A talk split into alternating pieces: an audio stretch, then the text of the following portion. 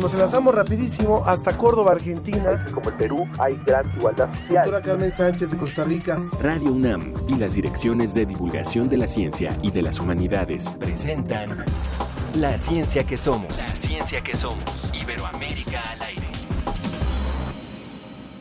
Porque no quiso ser estatua de sal, le llamaban todos culo inquieto. Aparentaba ser un tipo normal, pero guardaba un secreto.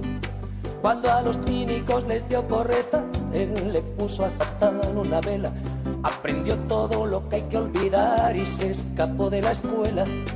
Y por llamarle tanto pan al pan y al vino vino, la gente bien pensaba mal y decía que la cera del casino que sin tal que si cual, pero a él le daba igual. Porque gritaba cuando había que callar, le llamaban todos agua fiestas, dormía todo lo que había que soñar sin perdonar una siesta.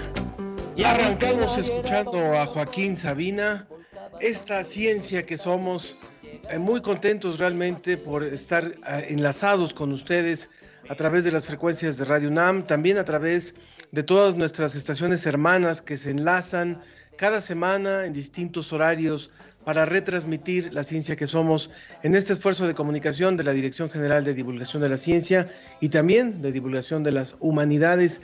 Y bueno, hoy vamos a estar escuchando a Joaquín Sabina porque fíjese usted que él se convirtió en tema de un libro, en tema de toda una investigación al, revisar todas sus letras y al considerar que sus letras son verdadera literatura. Fíjese usted lo que vamos a hablar hoy con uno de nuestros entrevistados, de manera que lo invitamos a que nos comente incluso también cuál de las canciones de Joaquín Sabina le gusta. Escuchemos. No desperdiciaría la ocasión de ver que tal besaba y por burlarse de lo más sagrado, los del juzgado empapelaron al capitán y le echaron cinco mil años un día para que aprenda a cantar en la mazmorra fría.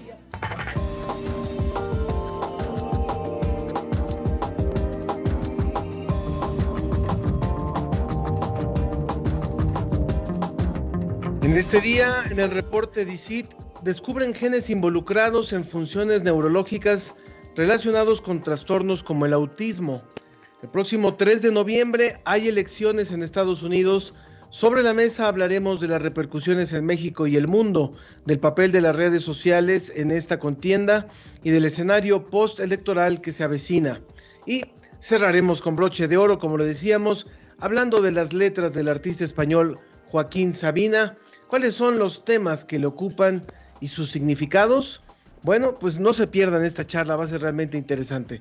De manera que con esta, con esta información arrancamos la ciencia que somos. Desde España, el informe de la Agencia Iberoamericana para la Difusión de la Ciencia y la Tecnología, DICIT. Con José Pichel.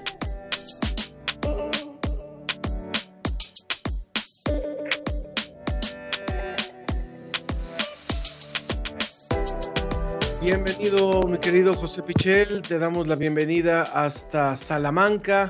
¿Cómo te va? ¿Cómo te va en esta, en esta semana, mi querido José? Hola Ángel, ¿qué tal? Eh, muy buenas tardes desde aquí, desde España. Buenos días eh, para vosotros.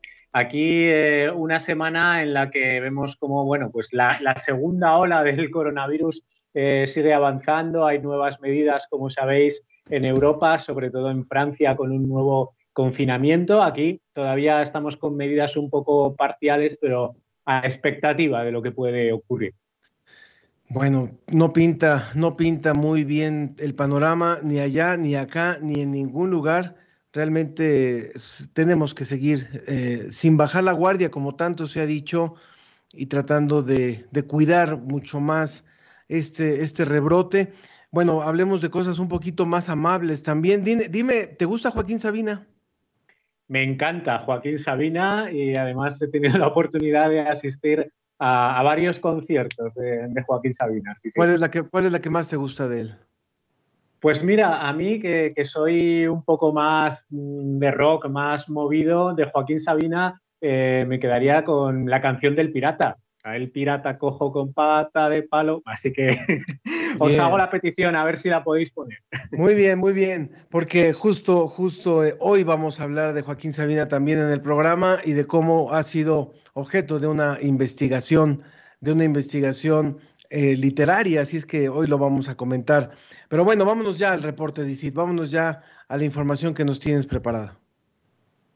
Pues empezamos con eh, la noticia que comentabas, una investigación del CSIC de aquí de España que ha permitido descubrir nuevos genes que se pueden vincular al autismo y también a otros trastornos eh, neurológicos. Eh, ¿Cuál es el origen del, autismo? Realmente no se conoce muy bien, queda muchísimo eh, por investigar acerca de, este trastorno y esta investigación nos da una pista muy importante. Parece que la falta de algunos genes puede ser un elemento muy importante. estamos hablando de una familia de genes ubicada en el cromosoma X que hasta ahora ha sido muy poco estudiada. Ya sabemos que desde hace muchos años eh, tenemos el genoma humano eh, secuenciado, eh, sabemos qué genes tenemos, pero no sabemos cuál es la función de, todos ellos, ¿no? Y en concreto, pues esta familia de genes no está todavía demasiado investigada.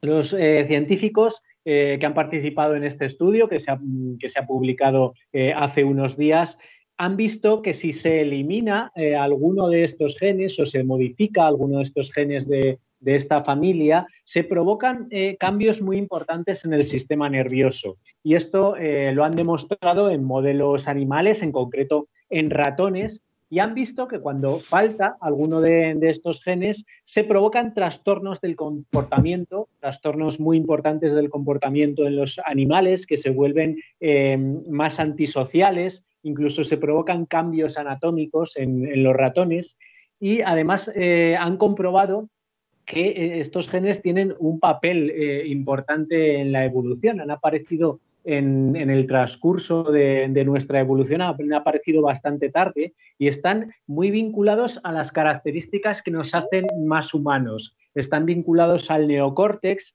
y sobre todo a los mamíferos placentarios, a los mamíferos ya más eh, cercanos a, nosotros, ¿no? Entonces, eh, bueno, pues parece desde luego eh, una investigación que puede aportar muchas pistas acerca de lo que puede ser el autismo y también, dicen los investigadores, de otros trastornos relacionados con la neurología. Por supuesto, y mira que es un trastorno que, que, preocupa a muchos padres de familia, que preocupa a muchas personas y del cual todavía se desconoce muchísimo.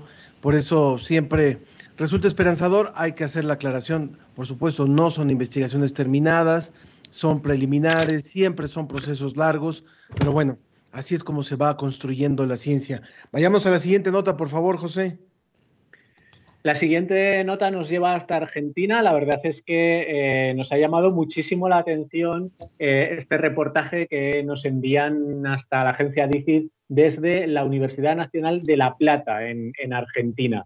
Se trata de una mega impresora 3D que permite construir viviendas sociales. Eh, ya sabes que bueno, hoy en día la impresión 3D se utiliza para casi todo. Hay eh, incluso eh, bueno, modelos que, que, hacen tejidos biológicos. No deja de sorprendernos las capacidades que tiene una impresora 3D. Y en este caso, estamos hablando de una impresora 3D gigante que puede incluso permitir la construcción de viviendas de una forma más rápida, más económica y además utilizando materiales reciclables, eh, con lo cual estaríamos aportando también eh, un beneficio al, medio ambiente.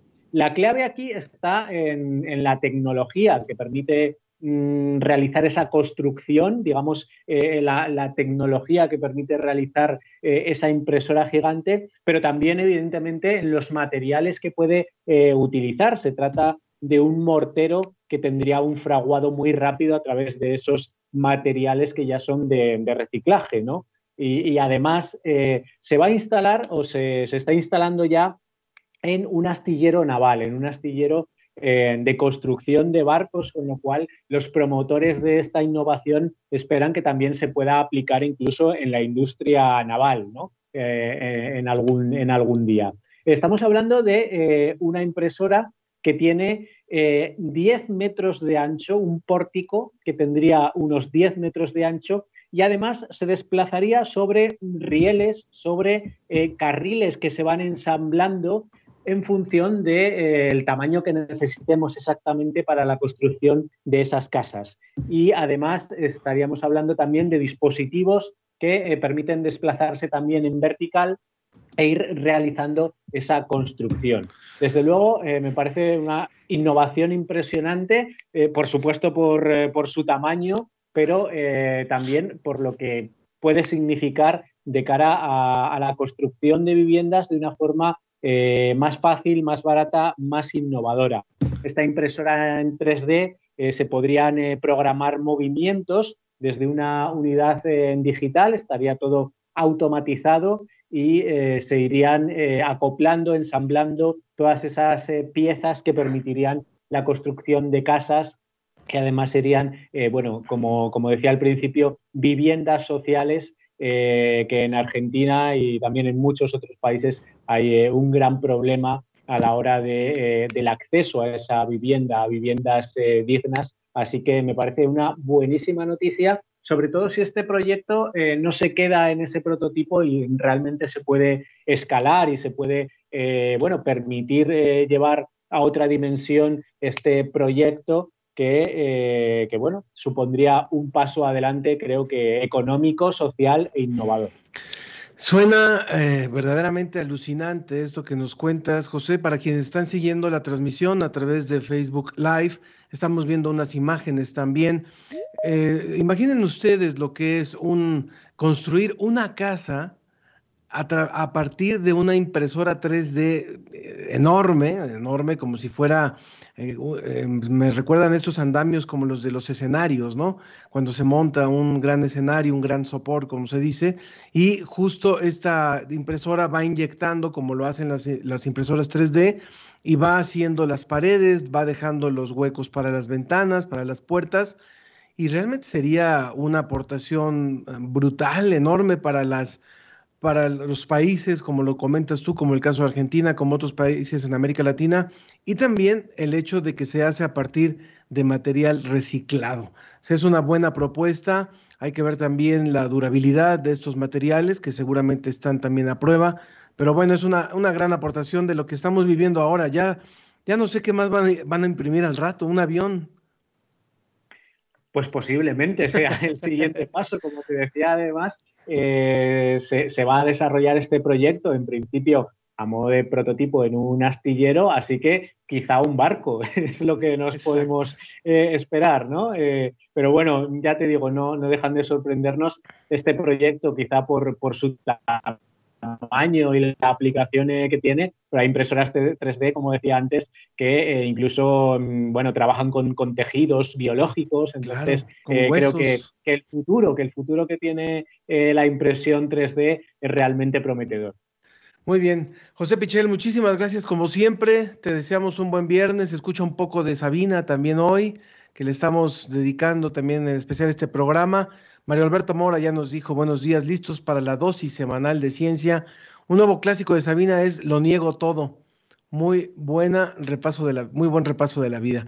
Bueno, así, así los estamos invitando a que nos cuenten cuál canción de Joaquín Sabina les gusta más, si es que alguna de esas les gusta, porque de él vamos a hablar también hacia el final del programa. Gracias, José Pichel, de la agencia DICIT. Te mando un abrazo. Gracias, Ángel. Un abrazo. Hasta el próximo viernes. Adiós. Hasta luego. Muchas gracias. La, ciencia, que, somos. Iberoamérica al aire. La ciencia y sus respuestas están sobre la mesa.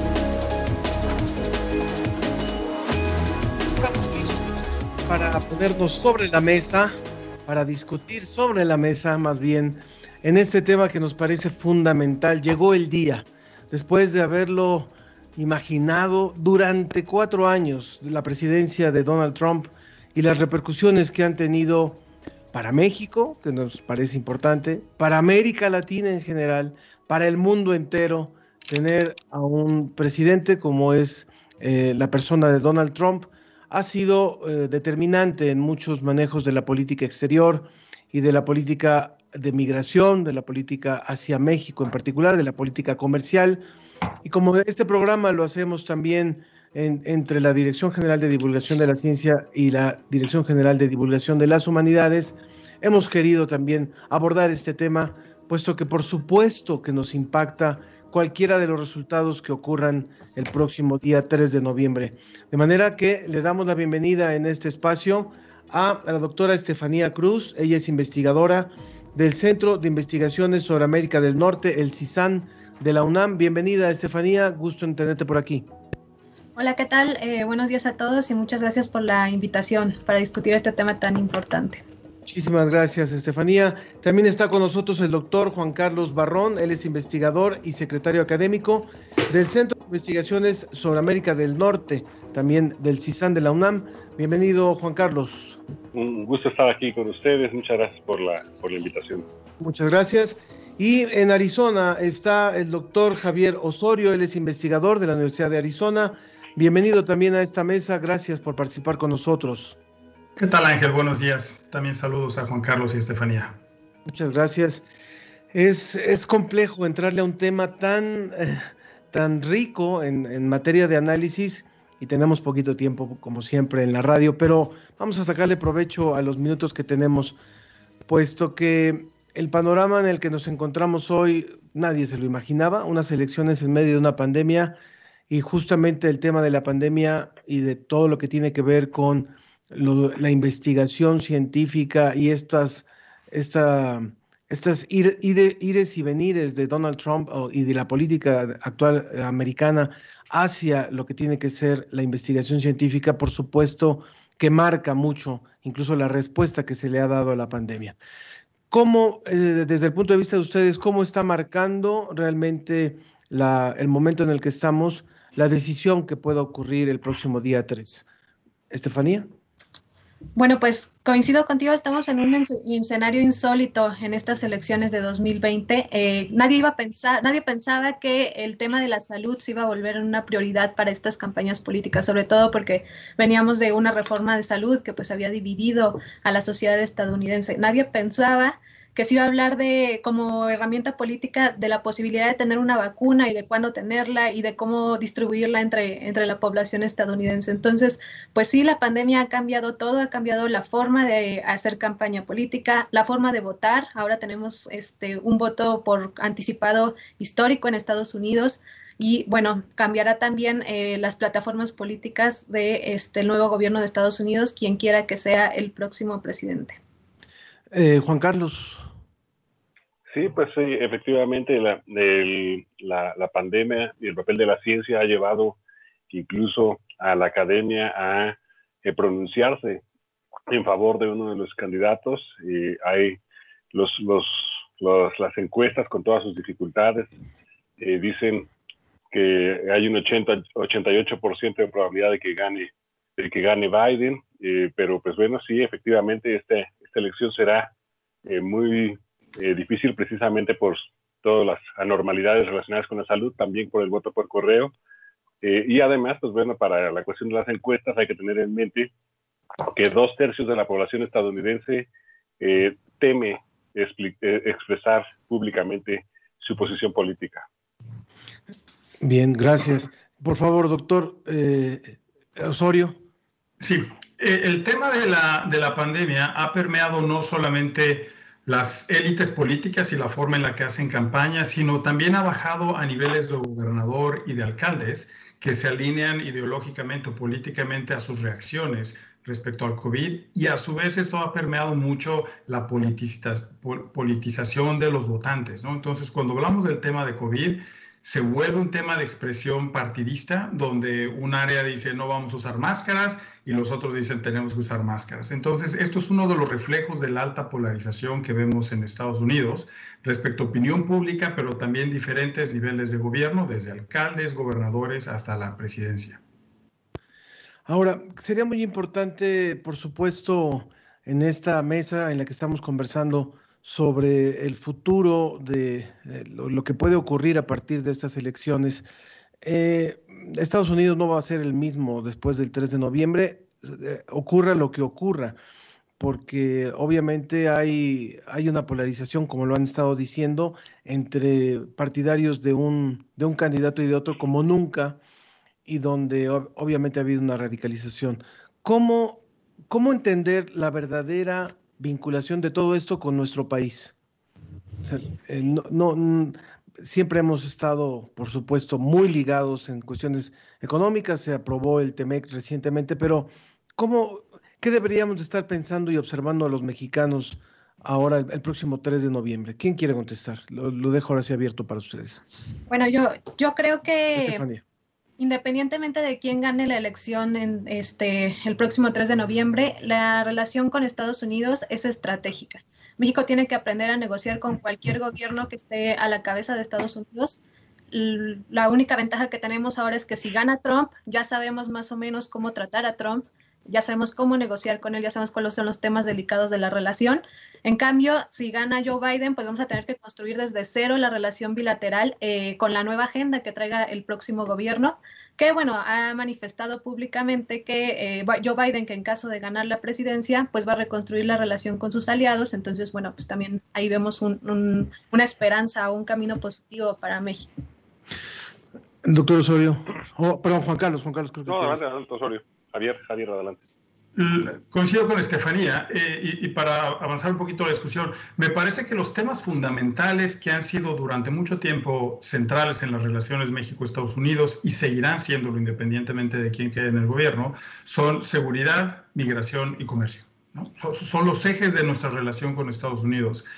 Eh, el tono que hemos tenido con la administración de Trump ha sido muy ríspido, hostil, con demasiadas fricciones y si llegara a la presidencia, en el supuesto, eh, Biden esperaríamos un relajamiento en, si no, si, no en los temas nodales que se discuten, sí al menos en el tono, ¿no? Posiblemente una reforma migratoria mucho más eh, laxa o mucho menos agresiva, como lo hemos visto con Trump, y a lo mejor una redefinición en los temas de seguridad la parte que ya tuvimos unos cambios radicales, recientemente fue la negociación del, Tratado de Libre Comercio, y eso ya está fijo, digámoslo. Entonces no creo que sea un tema que se reabra la negociación con, Estados Unidos, pero los temas de seguridad y de migración van a seguir adelante y puede que haya un cambio importante en la dirección que haga la administración eh, de Estados Unidos, dependiendo quién quede en el gobierno.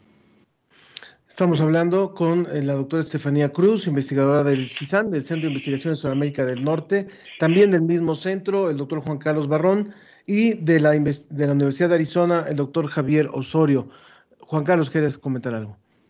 Sí, bueno, pues además de, los puntos que ya adecuadamente han señalado mis colegas, eh, me atrevería a decir dos cositas más. Una, la importancia de las remesas. Cuando nosotros vemos las remesas, entonces podemos eh, ver que la relación de México no es con Estados Unidos como un todo nada más, sino también un conjunto de relaciones complejas que tienen que ver con eh, relaciones con los estados específicamente. Y, curiosamente, pues bueno, eh, los estados de California e Illinois, por ejemplo, pues no, no son en este momento un asunto clave, se parece, parece ser que son, serán claramente demócratas, pero tenemos otros estados como Texas y Florida que, eh, que podrían eh, cambiar el rumbo de la elección, sobre todo Florida, por supuesto. Eh, yo, bueno, por favor, Estefanía. Más antes de pasar al, siguiente tema, algo que creo que podría ser este, un factor de, pues, digamos, de conflicto en caso de que ganara Joe Biden es que pues para ganar votantes ha este, apostado por una transición energética, transición energética muy lenta, este, una economía más verde, eh, al menos eso es lo que dicta su plan. Y parece que en el caso mexicano estos temas no se tocan en la esfera pública y tampoco hay una estrategia en México para apostar a, un, a una reconversión energética, a crear una economía verde, empleos verdes. Bueno, esos temas aquí todavía no se están discutiendo en la esfera pública y por ese lado habiendo de por medio un acuerdo comercial y habiendo este, cadenas de valor tan este, imbricadas entre México y Estados Unidos, podría ser un asunto de conflicto en caso de que llegara Joe Biden. Entonces creo que México debe plantearse esos temas a futuro, de empezar a discutirlos.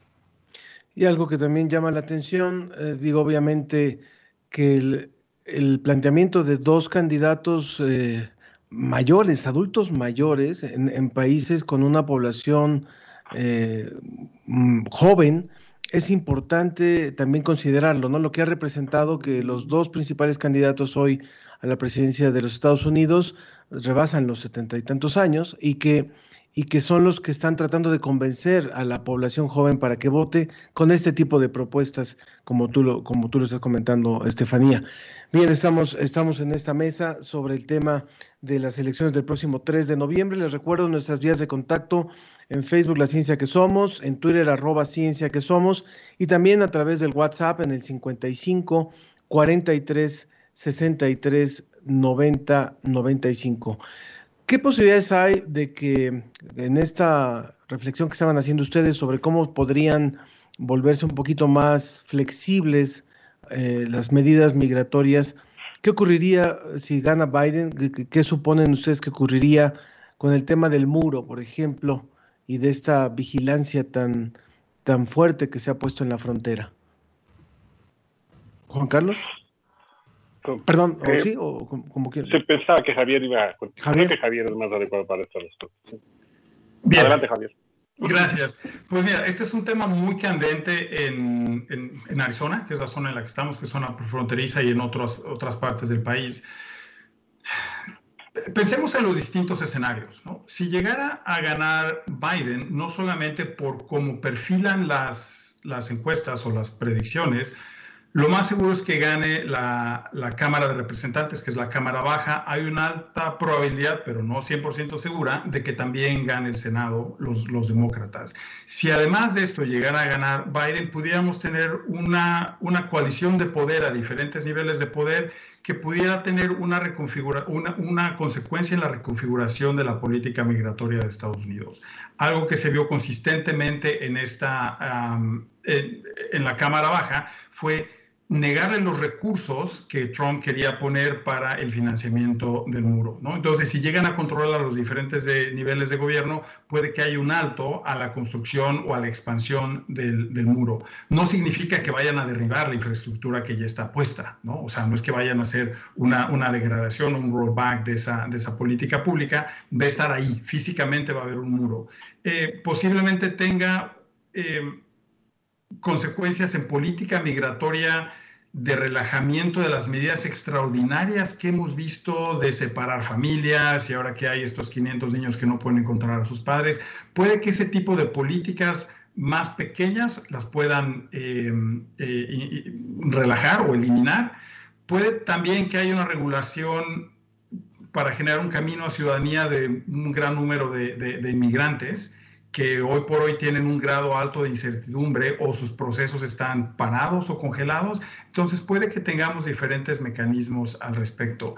Eh, de eso a que se convierta en un país de fronteras mucho más abiertas y se redefina la, eh, la movilidad laboral entre México y Estados Unidos no está en el, en el horizonte de, de, discusión que tenemos en Estados Unidos, independientemente de que llegara los demócratas con sus diferentes niveles de gobierno al poder después de esta elección. Pero de, que eso suceda todavía está pendiente el resultado mismo de la elección. O sea, sigue siendo una elección muy apretada, con un alto grado de incertidumbre, seguramente con mucha tensión postelectoral. Eh, y con diferentes manifestaciones que seguramente van a ser eh, inusitadas para Estados Unidos. Entonces, ¿qué vaya a pasar en términos de política eh, migratoria? Hay muchos conques antes de que podamos entrar a esa discusión. Sí, de acuerdo.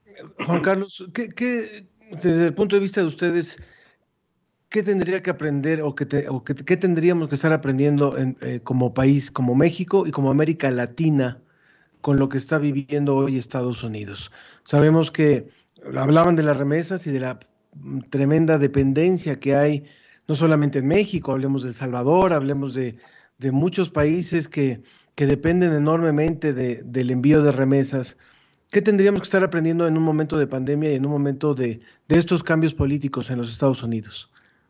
Bueno, pues en primer lugar quisiera ahondar en este asunto que Donald Trump ha, ha eh, pues, fortalecido, que es eh, procesos de intimidación eh, al voto el, en la, durante la jornada electoral. Sabemos que ha habido muchos votos por correo, pero también va a haber una jornada electoral el martes y eh, pues hay muchos grupos de extrema derecha que han sido convocados para vigilar el voto y esto pues ya sabemos por, por ocasiones anteriores eh, que se convierte pues en una provocación, que se convierte en actos de intimidación y que pues eso eh, por supuesto nos va a, a, poner en un escenario pues electoral de, de, en donde Biden ha apostado por una fiscal y Trump ha apostado por una juez. Entonces eh, están, están previendo pues un, un, conflicto electoral legal, pero también eh, hay un, un, ambiente de crispación. Eh, de lo que tenemos que aprender, ahí sí, yo creo que bueno, principalmente pues, eh, eh, yo, yo apuntaría a la, a la, cuestión de la desinformación. En, en nuestro caso, eh, desafortunadamente, eh, reproducimos muchos patrones de desinformación que estamos viendo actualmente en, en la campaña estadounidense y que, y que, van a ser decisivos en, en, el, en, la formación de la opinión política, pero también en, los votos y en, la, en el conjunto de, digamos, actitudes, habilidades para la convivencia democrática de un país. Entonces, nosotros estamos en el mismo camino de crispación, de desinformación, de, de, de, de no reconocer la importancia de la pluralidad, eh, distinguir las convicciones políticas de unos y de otros. Eh, espero que, eso pues, fuera algo que nos sirva para aprender. Bien. Estefanía, ¿algo que quieras agregar en este tema? Bueno, yo quisiera agregar algo sobre la cuestión del muro que comentabas ese rato. Pues yo quiero decir que no nos engañemos, tanto demócratas como republicanos quieren fortificar la frontera. La diferencia es que los republicanos liderados por Trump quieren una frontera medieval, un muro de, de concreto ahí, mientras que el otro lado los demócratas han apostado por un muro tecnológico, por vigilar la, frontera de forma tecnológica. Entonces, este va a ser un tema otra vez eh, independientemente de quién gane este, eh, las próximas elecciones. Vamos a ver presiones para disminuir el tráfico de narcóticos y la delincuencia organizada pues, en, en la frontera México-Estados Unidos. Va a haber presión independientemente de quién gane, eh, de que México coopere en materia de seguridad con Estados Unidos. Entonces, eh, creo que eso tenemos que aprender, sobre todo a llevar lo más sanamente posible la relación con Estados Unidos y también a sacarle ventaja a esa relación. Por ejemplo, si tenemos ahora acuerdos comerciales, si tenemos cadenas de valor tan relacionadas, estas cadenas de valor no se pueden romper a pesar de que se haya cerrado la frontera, lleva cerrada este, desde que empezó esta pandemia la frontera México-Estados Unidos. Lo que tenemos que hacer es sacarle provecho. Este, por ejemplo, que México asegure eh, el aprovisionamiento de ventiladores para que nuestros hospitales estén bien equipados ahora que parece que viene un repunte de los casos de COVID. Por el otro lado, que México provea el material este, de protección médica para este, Estados Unidos, pues ahora que también ellos tienen un repunte en los casos de COVID. Nosotros somos el principal exportador de autopartes a, Estados Unidos. Bueno, pues qué tal si pensamos más allá de exportar simples autopartes y este, empezar a hacer intercambios para eh, que nosotros tengamos el know-how también. Entonces, esas son las cuestiones que, que creo que tenemos que tomar en cuenta, que México empiece a eh, tomar ventaja de esta relación con Estados Unidos y que no solamente respondamos a la coacción que hubo, por ejemplo, ahora que, que venían las caravanas de inmigrantes en las que desplegamos la, la Guardia Nacional en la frontera. Hay que tener una, una visión estratégica en, bueno, en nuestra relación con este país. Eh, tenemos algunos comentarios del público. Ernesto Durante en Twitter dice, ya súper atento escuchando, genial la música de Sabina, increíble los temas de su invitado español y el tema que ahora tocan esencial analizar las votaciones en Estados Unidos por las relaciones con México y por la política interna en el país vecino para nuestros paisanos que allá radican. Felicidades por buen programa. Eh, Luis eh, SG dice, excelente programa sobre estos temas tan importantes de la agenda binacional. Felicidades a los panelistas. En Facebook también Israel Cervantes, gran, gran programa siempre. Nos vamos acercándonos a la recta final eh, en esta conversación con Estefanía Cruz Lera, con Juan Carlos eh, también de, ambos del CISAN, el doctor Juan Carlos del CISAN, del Centro de Investigaciones sobre América del Norte de la UNAM, Juan Carlos Barrón, y también el doctor Javier Osorio de la Universidad de Arizona. Eh, a mí me parece muy importante lo que han dicho ustedes. Finalmente, sabemos que hay una dependencia muy, muy alta de esta vinculación y es mejor sacarle provecho, como, como se comentaba, como aprovechar la, cercanía geográfica para también establecer otro tipo de, relaciones mucho más, más, equilibradas, más parejas. Eh, me preocupa lo que han dicho acerca de la experiencia postelectoral. Se ha hablado de que podría haber un no reconocimiento de Donald Trump si es que llega a, ocurrir lo que las encuestas dicen y que esté muy cercana la, el conteo de los votos. ¿Cómo podríamos estar viviendo el 4 de noviembre una reacción de este tipo de parte del presidente Donald Trump? Bueno, si me Juan Carlos. Sí. Eh, eh, adelante, Juan Carlos. Perdón. Eh, bueno, lo primero que hay que decir, me parece, es que el 4 de noviembre no vamos a saber nada, porque vamos a tener el, conteo del voto por correo, cada estado tiene diferentes procedimientos para ese conteo y tenemos que estar listos y, decir en los medios, que, eh, digamos, bueno, aún en México, pero sobre todo en Estados Unidos es muy importante recalcar que no va a poder haber, como en otras ocasiones, eh, pues un, resultado definitivo en pocos días, sino que va a ser un proceso que va a durar días, tal vez semanas, y que eh, hay que estar listos pues para resistir, y aquí otra vez vuelvo a lo de la desinformación, habrá que estar listos para resistir eh, pues toda la, el griterío que se va a dar eh, a partir de, esta fecha en relación con los posibles resultados electorales. Ahora, si me permites hacer futurismo, pues bueno, pues yo creo que precisamente Donald Trump va a utilizar esto a su favor, ya lo ha venido haciendo en, eh, a lo largo de la campaña, deslegitimando el proceso, cuestionándolo, eh, creando el, poniendo el fantasma del fraude en, la elección. Eh, quienes conocemos el sistema institucional estadounidense, pues lo vemos muy poco posible, pero a la vez, pues la opinión pública está en esa situación. Perdón, Javier, adelante. Para, para reforzar ese, ese punto, a diferencia de México, donde el sistema electoral, la administración electoral está basada en la desconfianza, por eso tenemos tantos mecanismos formales, procesos, tecnología, hologramas en las credenciales, biométrica en las credenciales.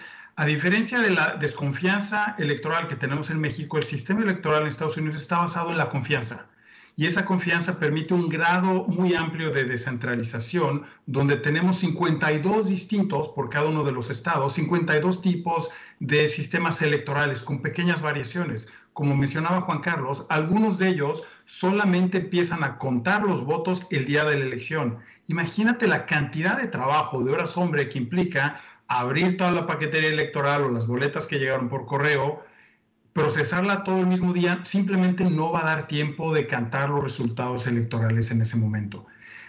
Respecto a la confianza, Trump lleva varias semanas envenenando esa confianza, ¿no? cuestionando al sistema postal, diciendo que es un fraude electoral y no ha hecho públicamente una, una aceptación de que si llegara a perder la elección, la va a aceptar, va a reconocer la victoria de Biden. No lo ha dicho. Entonces, todo esto genera mucha desconfianza que a la par vemos la, exaltación de los movimientos de milicias armadas, ultranacionalistas y, de supremacía blanca, que están activos. Recientemente han salido varios reportes indicando la presencia y activación de estas, de estas milicias y ha habido varias confrontaciones con otros grupos de protesta del movimiento Black Lives Matter. Entonces, tenemos no solamente la incertidumbre del resultado electoral en sí mismo, que seguramente Trump aprovechará, si es la ocasión, para no reconocer su derrota, si es que lo hubiera, y puede mandar mensajes, como ya lo hizo públicamente durante el debate electoral, de movilización o exacerbación de, estas, de estos movimientos de milicias armadas, eh, que tienen una gran capacidad de, movilización y presencia y letalidad en, en, el país. Entonces, no solamente creo que sería un conflicto político en términos postelectorales, sino también pudiéramos tener eh, violencia postelectoral, ¿no? que esa ya sería algo inusitado en, el contexto de Estados Unidos. Muchas gracias, muchas gracias, doctor. Eh, Estefanía, un comentario final, por favor. Sí, yo coincido con lo que comenta Javier. Eh, tenemos que tomar en cuenta la estructuración del sistema político estadounidense, que básicamente tiene 52 elecciones distintas, una por cada estado con sus reglas. Entonces, en caso de que Trump no quisiera reconocer, no le favoreciera el resultado y no quisiera reconocerlo, él tendría que señalar precisamente en qué estado fue, fue el supuesto fraude y entonces se llevaría a cabo un procedimiento judicial en ese estado, que sería un procedimiento muy largo. Ya lo vivimos en la historia.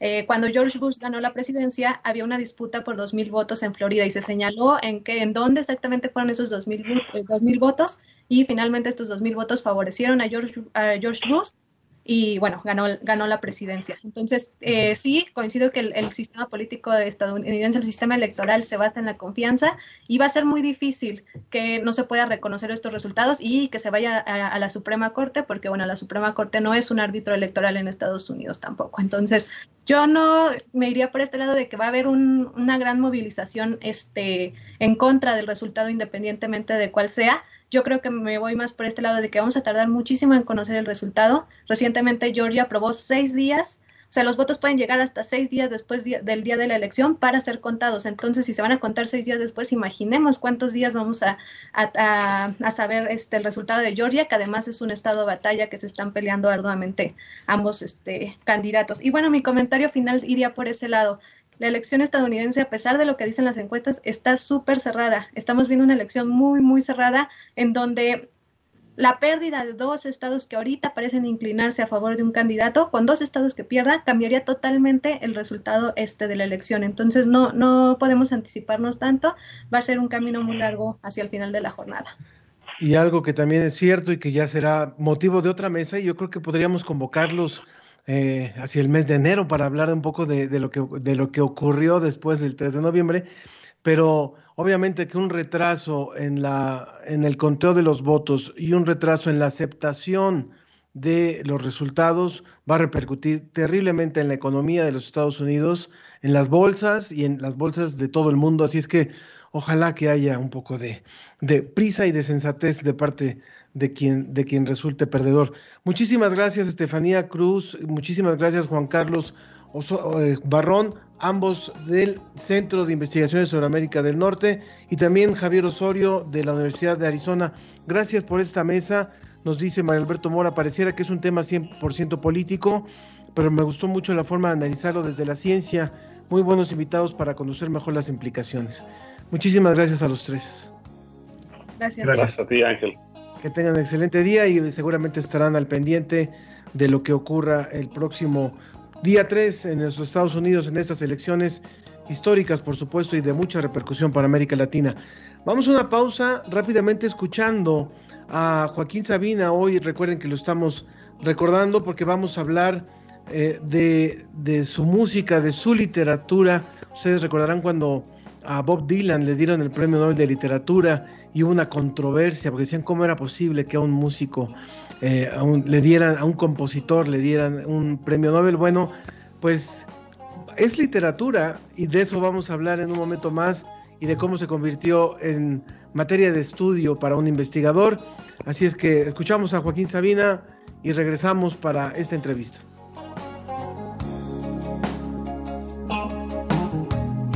Si alguna vez he dado más de lo que tengo, me han dado algunas veces más de lo que doy.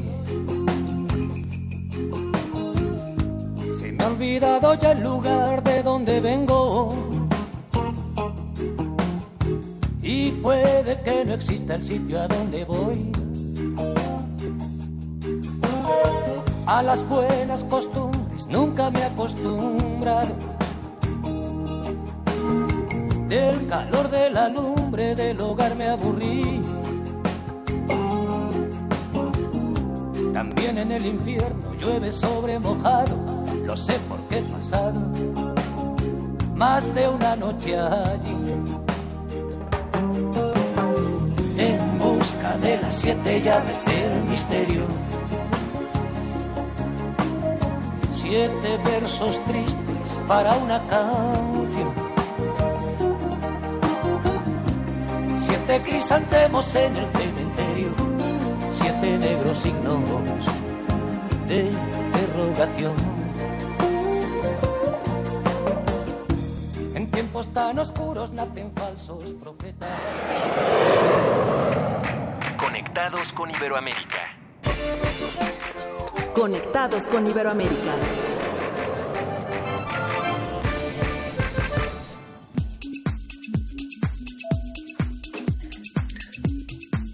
Después de haber volado a Salamanca, después de haber volado a través de las ondas también hasta la UNAM, después de haber volado hasta Arizona, en este momento volamos hasta Viena, en donde se encuentra el doctor en literatura española por la Universidad de, de Viena, el doctor Justo Zamarro. Él es profesor de español e historia en, en St. Polken, en la Baja Austria, y en Viena, ciudad en la que reside desde hace varios años.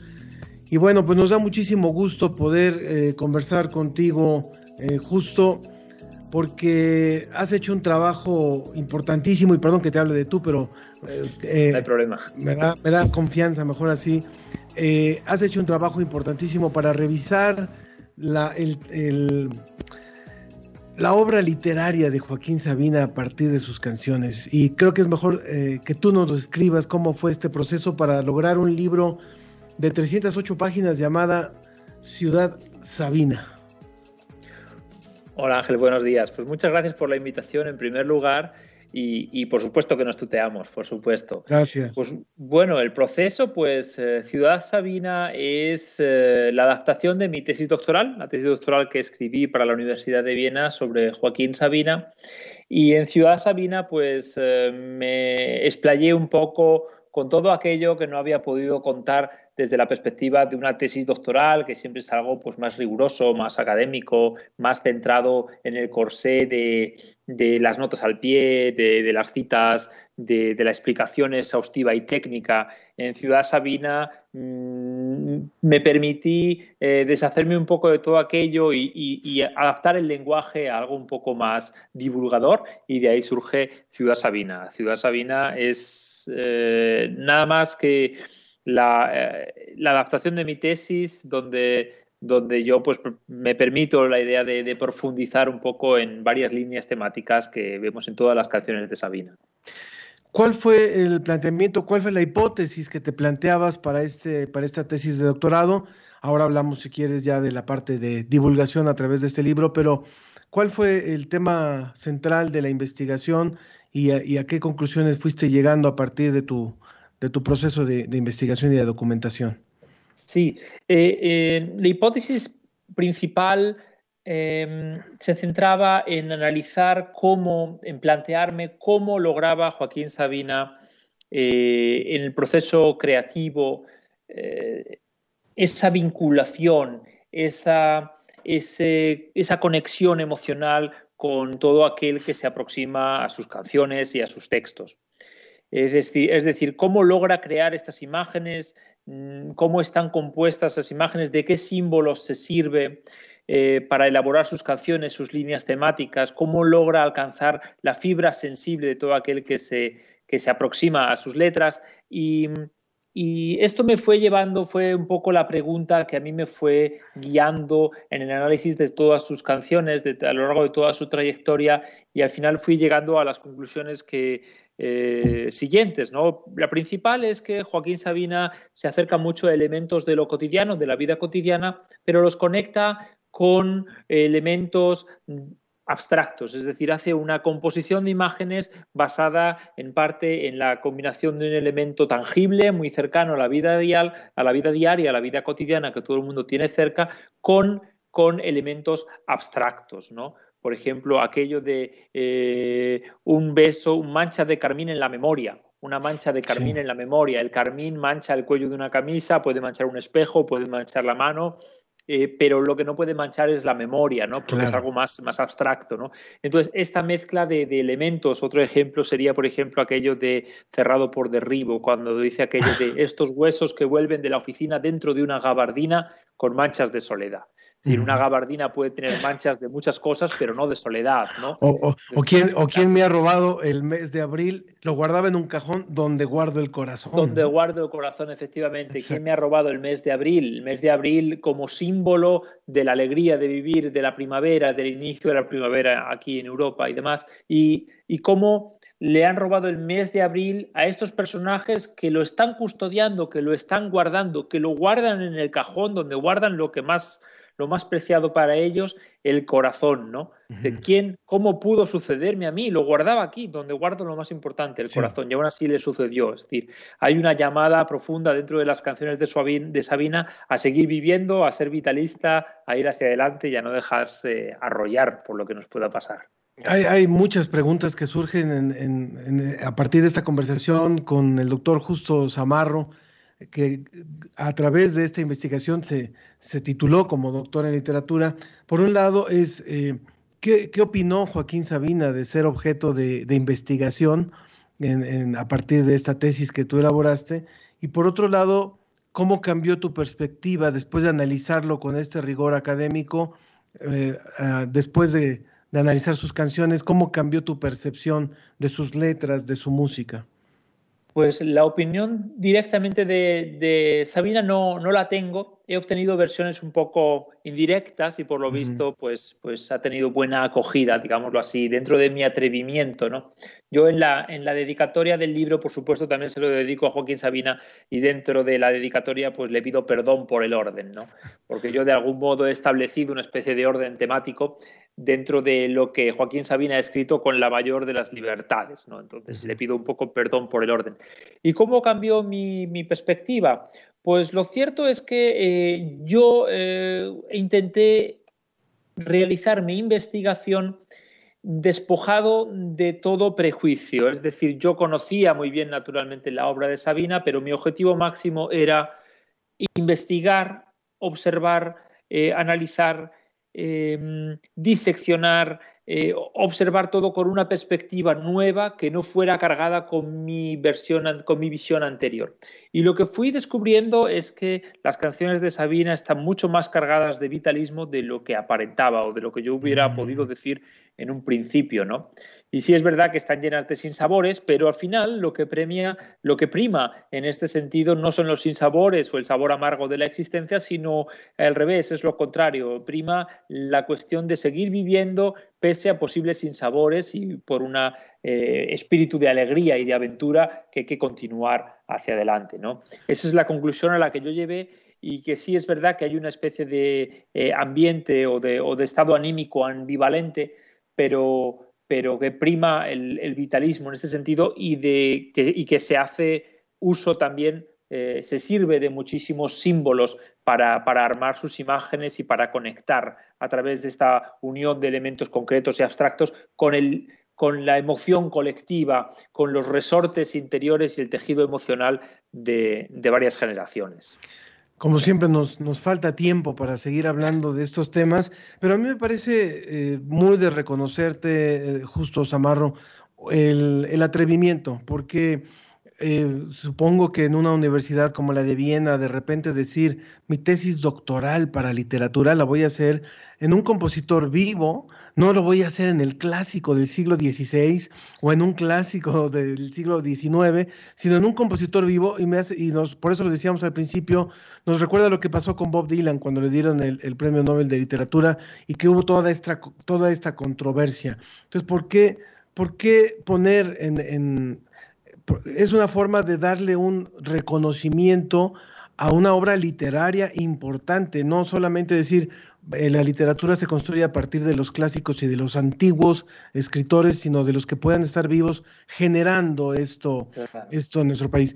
Ya nos pregunta el público cómo se puede conseguir tu libro, Ciudad Sabina, guía para sabineros, como dices tú.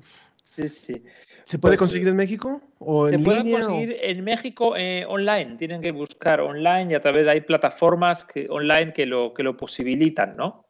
Estamos trabajando para que haya más posibilidades, pero de momento la gente lo está, lo está consiguiendo a través de plataformas online, ¿no? Y con respecto a lo que me preguntabas antes de la relación literatura con el premio Nobel y demás, y es que claro, es que el premio Nobel de, de Dylan eh, lo que viene a decir es que la literatura está en muchos más lugares de lo que nosotros creemos, ¿no? No es eh, Sabina, no es el Dylan español, sino que Dylan es el Sabina americano. Lo que pasa es que no lo sabe, que es lo que me gusta decir a mí, ¿no? Y, es que, claro, lo que, lo que pasa con la literatura es que está mucho más presente de lo que pensamos. No está solamente en los libros de, de, poesía, de novela, en el teatro, está en las canciones. Precisamente es esto lo que viene a decir este premio Nobel, ¿no? Está en los textos, está también en la película de Netflix que vemos, está también la literatura, está también en, en lo que le contamos a nuestra mujer o a nuestra, eh, a nuestra novia sobre lo que hicimos el sábado pasado con nuestros amigos y está en el relato que le contamos a nuestro hijo o a nuestra hija antes de que se acueste. ¿no? También está en nuestros sueños y está en el chiste de una cantina. La literatura abarca muchos más espacios y por ello no puede contenerse solamente al trabajo con los clásicos, sino que, está a pie de calle, ¿no? A pie de calle y por ello mi, mi labor era la de intentar aproximar eh, la obra de Joaquín Sabina al mundo académico para mm, y, sin, sin, fruición, es decir, sin, sin que aquello suponga ningún tipo de chirrido ni nada, sino con una naturalidad absoluta y ha tenido muy buena acogida y, sin ningún tipo de problema, ¿no? ¿no? No tuve ningún tipo de traba. Te lo agradecemos muchísimo, te agradecemos muchísimo este trabajo y esta entrevista también, doctor Justo Zamarro, por haber participado hoy en la ciencia que somos. Un abrazo hasta allá, hasta Viena. Muchísimas gracias, Ángel. Un saludo para vosotros y que lo pasen muy bien en estos días festivos. Enhorabuena, muchas gracias. Y con este tema y con la música de Joaquín Sabina, por supuesto, escuchando tan joven y tan viejo, nos vamos en, este, en esta emisión. Gracias a todo el equipo de la Dirección General de Divulgación de la Ciencia, el equipo de radio, Susana Trejo, Alma Cuadros, Paulina Trápaga, Ricardo Pacheco, Claudio Gesto, también eh, Antonio Sierra, Jonathan eh, de parte de la Dirección de Humanidades, Facebook Live Roberto Ramírez, en Radio UNAM la operación técnica de Arturo González y el apoyo de Microsoft de Moisés Luna y Carlos Pérez. Un abrazo para ustedes, que tengan un excelente fin de semana. Soy Ángel Figueroa, cuídense mucho.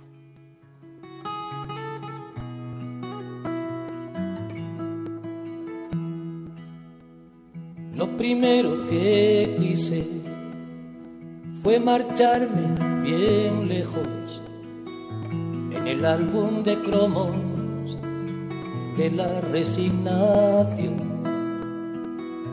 Pegábamos los niños que odiaban los espejos, guantes de Rita Hayworth, calles de Nueva York.